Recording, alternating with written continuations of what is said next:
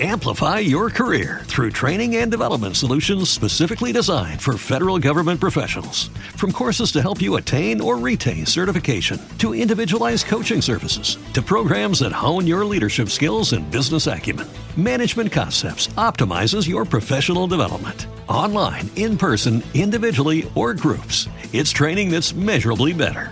Learn more at managementconcepts.com. That's managementconcepts.com. Hola, espero que estén muy bien.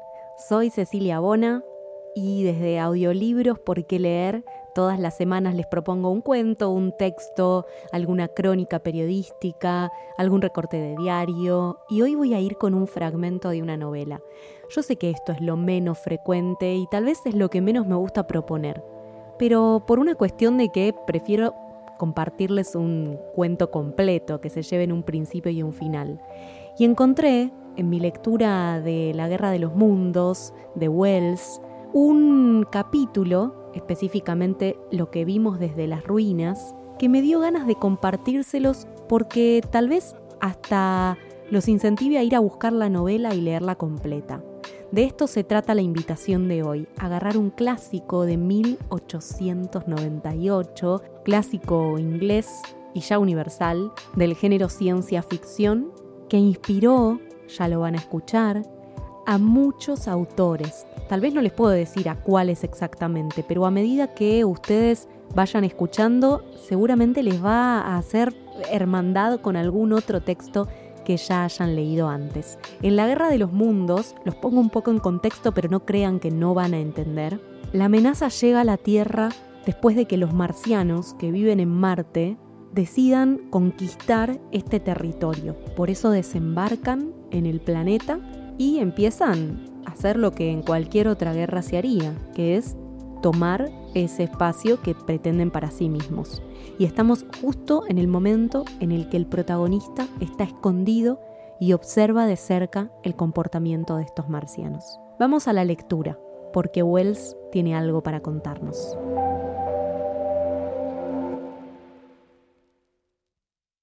Después de comer, volvimos al lavadero, y allí debí de haberme dormido otra vez, pues cuando levanté de nuevo la cabeza me encontré solo. La vibración y los golpes continuaban con persistencia cansadora. Varias veces llamé al cura en voz baja y al final avancé a tientas hasta la puerta de la cocina. Todavía era de día y le vi al otro lado del cuarto, apoyado contra la abertura triangular que daba al lugar donde se hallaban los marcianos. Tenía los hombros levantados y no pude verle la cabeza. Oí una serie de ruidos, casi como los que predominan en un taller mecánico, y las paredes temblaban con la vibración continua de los golpes. A través de la abertura pude ver la copa de un árbol teñida de oro y el azul del cielo tranquilo de la tarde. Por un momento me quedé mirando al cura, y al final avancé con gran cuidado por entre los fragmentos de losa que cubrían el piso. Toqué la pierna de mi compañero y él dio un respingo tan violento que derribó un trozo de reboque, haciéndolo caer al suelo con fuerte ruido. Le así del brazo, temiendo que gritara, y durante largo rato nos quedamos completamente inmóviles. Después me volví para ver lo que quedaba de la pared. La caída del reboque había dejado una raja vertical, y levantándome con cuidado sobre el tirante, pude mirar por allí hacia lo que el día anterior fuera un tranquilo camino suburbano. Vasto fue el cambio que observé. El quinto cilindro debe de haber caído exactamente sobre la casa que visitáramos primero. El edificio había desaparecido, completamente pulverizado y lanzado a los cuatro vientos por el golpe. El cilindro yacía ahora mucho más abajo de los cimientos originales, en un profundo agujero, ya mucho más amplio que el pozo que viera yo en Walking. Toda la tierra de alrededor había saltado ante el tremendo impacto y formaba montones que tapaban las casas adyacentes. Había salpicado igual que el barro al recibir el golpe violento de un martillo. Nuestra casa se había desplomado hacia atrás. La parte delantera, incluso el piso bajo, estaba completamente destruida. Por casualidad se salvaron la cocina y el lavadero, los cuales estaban ahora sepultados bajo la tierra y las ruinas por todas partes menos por el lado que daba al cilindro. Estábamos, pues, al borde mismo del gran foso circular que los marcianos se ocupaban en abrir. Los golpes que oíamos procedían de atrás, y a cada momento se levantaba una nube de vapor verdoso que nos obstruía la visión. El proyectil se había abierto ya en el centro del pozo, y sobre el borde más lejano del agujero, entre los restos de los setos, vimos una de las grandes máquinas de guerra, abandonada ahora por su ocupante y destacándose en toda su altura contra el cielo.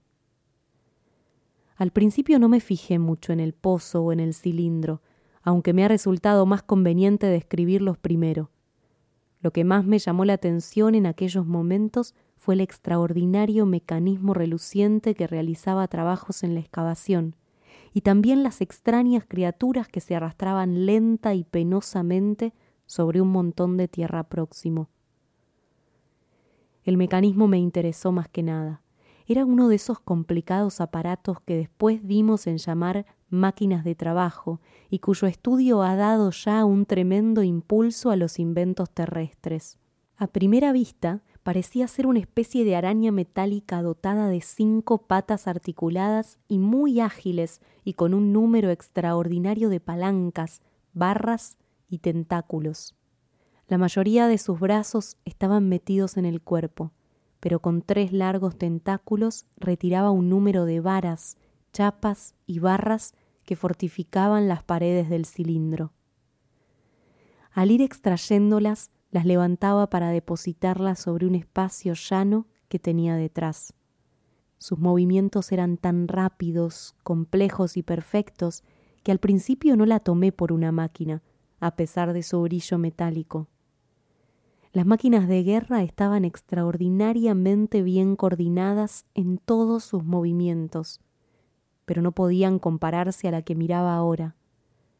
La gente que nunca ha visto estas estructuras y solo puede guiarse por los vanos esfuerzos de los dibujantes y las descripciones imperfectas de testigos oculares, como yo, no se da cuenta de la cualidad de vida que poseían. Recuerdo particularmente la ilustración incluida en uno de los primeros folletos que se publicaron para dar al público un relato consecutivo de la guerra. Es evidente que el artista hizo un estudio apresurado de una de las máquinas guerreras y allí terminaba su conocimiento de la materia. Las presentó como trípodes fijos, sin flexibilidad ninguna y con una monotonía de efecto muy engañadora. El folleto que contenía estos dibujos estuvo muy en boga y lo menciono aquí simplemente para advertir al lector contra la impresión que puedan haber creado. Se parecían tanto a los marcianos que yo vi en acción como puede parecerse un muñeco holandés a un ser humano. En mi opinión, el folleto habría resultado mucho más útil sin ellos. Al principio, como dije, la máquina de trabajo no me dio la impresión de que fuera tal, sino más bien una criatura parecida a un cangrejo con un tegumento reluciente, mientras que el marciano que la controlaba y que con sus delicados tentáculos provocaba sus movimientos, me pareció simplemente el equivalente a la porción cerebral del cangrejo pero luego percibí la semejanza de su pie gris castaño y reluciente con la de los otros cuerpos que se hallaban tendidos en el suelo. Entonces me hice cargo de la verdadera naturaleza del habilísimo obrero. Al darme cuenta de esto, mi interés se desvió entonces hacia los verdaderos marcianos. Ya había tenido una impresión pasajera de ellos, y no oscurecía ahora mi razón el primer momento de repugnancia. Además, me hallaba oculto e inmóvil y no me veía obligado a huir. Vi entonces que eran las criaturas más extraterrestres que imaginarse pueda. Eran enormes cuerpos redondeados, más bien debería decir cabezas, de un metro veinte de diámetro, y cada una tenía delante una cara. Esta cara no tenía nariz. Los marcianos parecen no haber tenido el sentido del olfato sino solo un par de ojos muy grandes y de color oscuro, y debajo de ellos una especie de pico carnoso. En la parte posterior de la cabeza o cuerpo, no sé cómo llamarlo, había una superficie tirante que oficiaba de tímpano y a la que después se ha considerado como la oreja, aunque debe de haber sido casi inútil en nuestra atmósfera, más densa que la de Marte. Agrupados alrededor de la boca había dieciséis tentáculos delgados y semejantes a látigos dispuestos en dos montones de ocho cada uno. Esos montones han sido llamados manos por el profesor Howes, el distinguido anatomista. Cuando vi a esos marcianos, parecían todos esforzarse por alzarse sobre esas manos, pero naturalmente con el peso aumentado debido a la mayor gravedad de la Tierra, esto les resultaba imposible. Hay razones para suponer que en su planeta materno deben de haber avanzado sobre ellos con relativa facilidad. Diré de paso que el estudio de estos seres ha demostrado después que su anatomía interna era muy sencilla. La mayor parte de la estructura era el cerebro, que enviaba enormes nervios a los ojos, oreja y tentáculos táctiles. Además de esto, estaban los complicados pulmones, a los que daba la boca directamente, y luego el corazón y sus arterias. La laboriosa función pulmonar causada por nuestra atmósfera, más densa, y por la mayor atracción gravitacional, era claramente evidente en los convulsivos movimientos de sus cuerpos. Y esto es el total de los órganos marcianos. Por extraño que el detalle pueda parecer a un ser humano, todo el complejo aparato de la digestión, que forma la mayor parte de nuestros cuerpos, no existe en los marcianos. Eran cabezas, solamente cabezas. Entrañas no tenían. No comían y naturalmente no tenían nada que digerir. En cambio, se apoderaban de la sangre fresca de otros seres vivientes y la inyectaban en sus venas. Yo mismo los he visto hacer esto, como lo mencionaré a su debido tiempo. Pero aunque se me tache de demasiado escrupuloso, no puedo decidirme a describir lo que no me fue posible estar mirando mucho tiempo. Baste decir que la sangre obtenida de un animal todavía vivo, en la mayoría de los casos de un ser humano, era introducida directamente en el canal receptor por medio de una pipeta pequeña. Sin duda alguna, la sola idea de este procedimiento nos resulta horriblemente repulsiva, mas al mismo tiempo opino que deberíamos recordar lo repulsivos que habrían de parecer nuestros hábitos carnívoros a un conejo dotado de facultades razonadoras. Son innegables las ventajas fisiológicas de la práctica de la inyección de sangre. Para aceptarlas, Basta pensar en el tremendo derroche de tiempo y energía que es para los humanos la función de comer y el proceso digestivo. Nuestros cuerpos están constituidos casi por completo por glándulas, conductos y órganos, cuya función es la de convertir en sangre los alimentos más heterogéneos. Los procesos digestivos y sus reacciones sobre el sistema nervioso consumen nuestras fuerzas y afectan a nuestras mentes. Los hombres suelen ser felices o desdichados según tengan el hígado sano o enfermo o de acuerdo con el funcionamiento de sus glándulas gástricas. Pero los marcianos se encuentran elevados en un plano superior a todas estas fluctuaciones orgánicas de estados de ánimo y emoción. Su innegable preferencia por los hombres para que les sirvieran de alimento se explica, en parte, por los restos de las víctimas que trajeron con ellos desde Marte como provisión.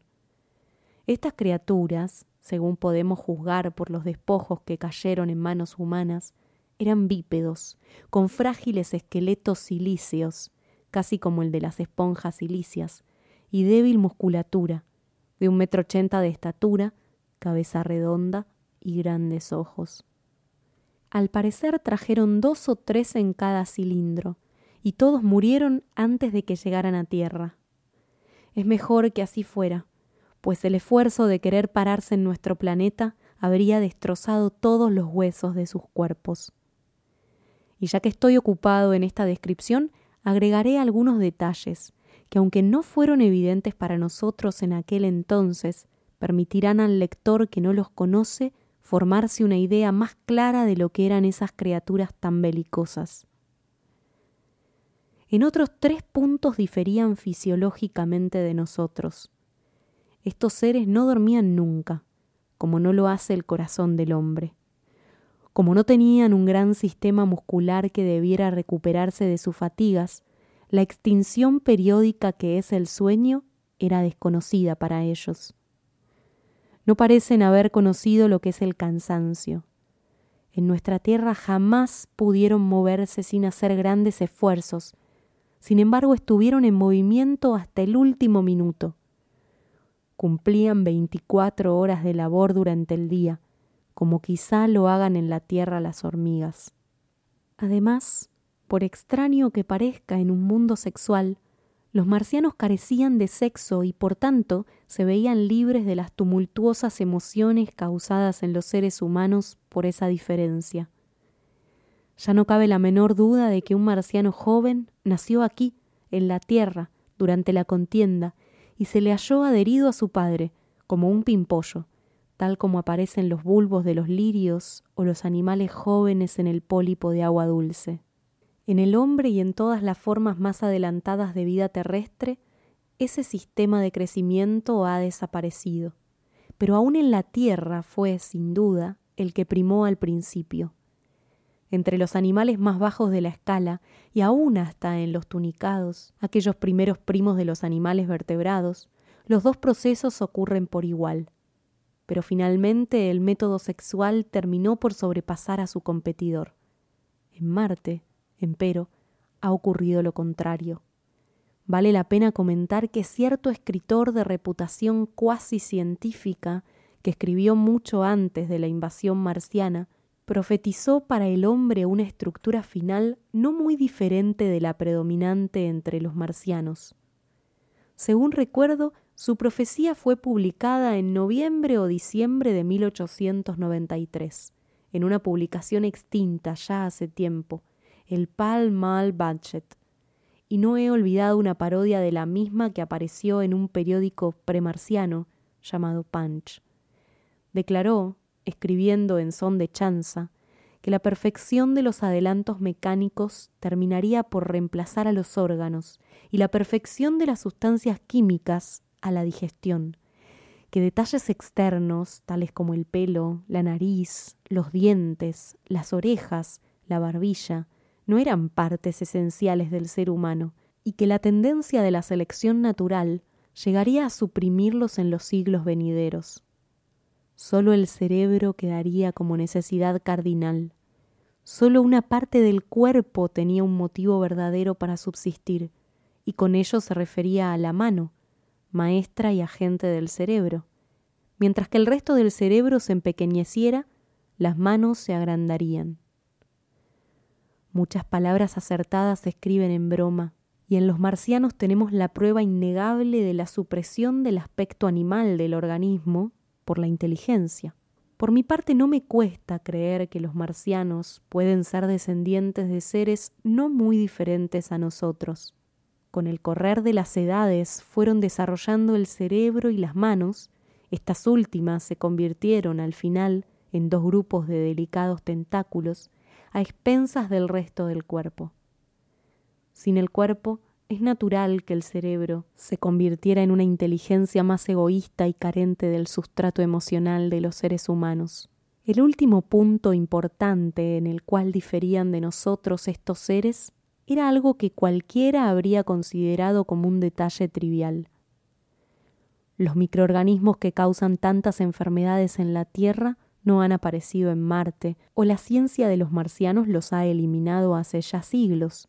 Todos los males, las fiebres y los contagios de la vida humana, la tuberculosis, el cáncer, los tumores y otros flagelos similares no existen para ellos.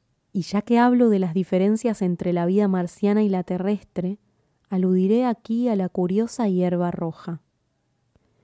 Al parecer, el reino vegetal de Marte, en lugar de ser verde en su color predominante, es de un matiz vívidamente rojo.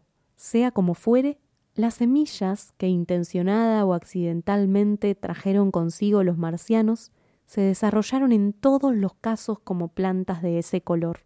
No obstante, solo aquella que se conoce popularmente con el nombre de hierba roja logró competir con las plantas terrestres. La enredadera roja es un vegetal de crecimiento muy transitorio y pocas personas alcanzaron a verla. pero la hierba roja medró por un tiempo con un vigor y una exuberancia asombrosos. Se extendió por los costados del pozo el tercer o cuarto día de nuestro encierro, y sus ramas semejantes a las del cacto formaron un reborde carmesí en nuestra ventana triangular. Después la vi crecer en todo el país y especialmente donde había corrientes de agua. Los marcianos tenían lo que parece haber sido un órgano auditorio, un simple parche vibratorio en la parte posterior de la cabeza cuerpo, y ojos con un alcance visual no muy diferente del nuestro, salvo que, según Phillips, los colores azul y violeta los veían como negros. Es creencia corriente que se comunicaban por medio de sonidos y movimientos tentaculares. Esto se asegura, por ejemplo, en el folleto, bien urdido, pero apresuradamente compilado, escrito evidentemente por alguien que no presenció las acciones de los marcianos, al cual he aludido ya, y que ha sido hasta ahora la fuente principal de información referente a nuestros visitantes. Ahora bien, ningún ser humano viviente vio tan bien a los marcianos en sus ocupaciones como yo. No me ufano de lo que fue un accidente, pero tampoco puedo negar lo que es verdad y yo afirmo que los observé desde muy cerca, una y otra vez, y que he visto cuatro, cinco y hasta seis de ellos llevando a cabo con gran trabajo las tareas más complicadas sin cambiar un solo sonido o comunicarse por medio del movimiento de sus tentáculos. Sus peculiares gritos ululantes solían preceder, por lo general, al trabajo de alimentarse. No tenían modulación alguna, y según creo, no eran una señal, sino simplemente la expiración de aire preparatoria para la operación de succionar. Creo poseer por lo menos un conocimiento elemental de fisiología. Y en esto estoy convencido de que los marcianos cambiaban ideas sin necesidad de medios físicos. Y me convencí de esto a pesar de mis ideas preconcebidas de lo contrario. Antes de la invasión marciana, como quizá lo recuerde algún lector ocasional, había escrito con no poca vehemencia de expresión algunos ensayos que negaban la posibilidad de la comunicación telepática. Los marcianos no llevaban ropa alguna. Su concepción de ornamentos y decoro por fuerza debía de ser diferente de la nuestra, y no solo eran mucho menos sensibles que nosotros a los cambios de temperatura, sino que también parece que los cambios de presión no afectaban seriamente su salud mas si no usaban ropas era precisamente en sus otras adiciones a sus capacidades corporales donde residía su gran superioridad sobre el hombre. Nosotros, con nuestras bicicletas y patines, nuestras máquinas Lilienthal de planear por el aire, nuestras armas y bastones, así como también con otras cosas, nos hallábamos en los comienzos de la evolución, que para los marcianos ya ha completado su círculo. Ellos se han convertido prácticamente en puro cerebro y usan sus diversos cuerpos según sus necesidades, tal como los hombres usamos trajes y tomamos una bicicleta en un momento de apuro o un paraguas cuando llueve. Y con respecto a sus aparatos, quizá no haya para el hombre nada más maravilloso que el hecho curioso de que el detalle predominante en todos los mecanismos ideados por el hombre, o sea, la rueda, no existe para ellos. Entre todas las cosas que trajeron a la tierra no hay nada que sugiera el uso de la rueda. Sería lógico esperar que la usaran, por lo menos en la locomoción. Y con respecto a esto, podría comentar de paso lo curioso que resulta pensar que en la Tierra la naturaleza nunca ha creado la rueda y ha preferido otros medios para su desarrollo. Y no solo no conocían los marcianos, cosa que parece increíble, la rueda, o se abstenían de emplearla, sino que también hacían muy poco uso del pivote fijo o semifijo en sus aparatos, lo cual hubiera limitado los movimientos circulares a un solo plano. Casi todas las articulaciones de sus maquinarias presentan un complicado sistema de partes deslizantes que se mueven sobre pequeños cojinetes de fricción perfectamente curvados. Y ya que estoy en estos detalles, agregaré que las palancas largas de sus aparatos son movidas en casi todos los casos por una especie de musculatura formada por discos dentro de una funda elástica. Estos discos quedan polarizados y se atraen con gran fuerza al ser tocados por una corriente eléctrica. De esta manera se lograba el curioso paralelismo con los movimientos animales, el cual resultó tan extraordinario y turbador para los observadores humanos. Estos cuasi músculos abundan en la máquina de trabajo que se parecía a un cangrejo y a la cual vi ocupada en descargar el cilindro la primera vez que me asomé a la ranura. Daba la impresión de ser mucho más viva que los marcianos, que yacían en el suelo, jadeantes y moviéndose con gran dificultad después del vasto viaje a través del espacio. Mientras estaba mirando sus débiles movimientos y notando cada uno de los extraños detalles de sus formas, el cura me recordó su presencia tirándome violentamente del brazo. Al volverme vi su rostro desfigurado por una mueca y la silenciosa elocuencia de sus labios. Quería la ranura, la que solo permitía espiar a uno por vez. Así pues tuve que dejar de observarlos por un tiempo mientras él gozaba de tal privilegio.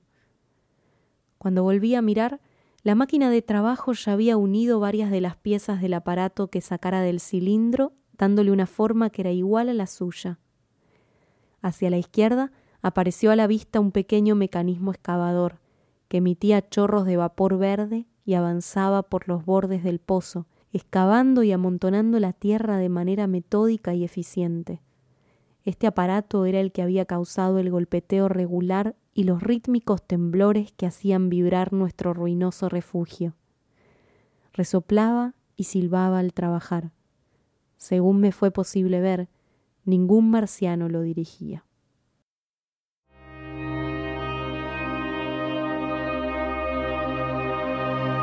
Como habrán escuchado, este capítulo puede funcionar de forma independiente casi de la novela, y no por eso es que no les recomiendo que vayan a buscar la novela, sino porque es bastante gráfico, nos ayuda a imaginar y a tratar incluso hasta de dibujar en nuestra mente o concretamente a estos marcianos. A mí me costaba mucho imaginármelos la primera vez que lo leí y fui a buscar las películas de la Guerra de los Mundos, las adaptaciones, y ninguna me convence realmente con lo cual los invito a ustedes a hacerse una idea y si hasta intentan dibujarlos, espero que me compartan esos trabajos, me va a encantar recibir sus dibujos. Mientras tanto, para los dibujos o para mensajes o para contarme qué les pasó con este texto o cualquiera de los de la lista, los espero en arroba porque leer. Así van a encontrarme en todas las redes sociales, en Instagram, TikTok, Twitter, Facebook, el canal de YouTube, que estoy remontando despacito después de un tiempo de poca periodicidad. Y también los invito, como siempre, si les gusta mi contenido y pueden hacerlo y quieren darle un valor económico, a fijarse en la descripción del episodio que tienen un montón de links, Patreon, Cafecito, Mercado Pago, para hacer un aporte pequeño o grande que me ayuda mucho a hacer más y mejor este trabajo. Espero que el fragmento de hoy les haya gustado y sin más que agregar, les mando un abrazo muy fuerte. Hasta la próxima lectura. Chao.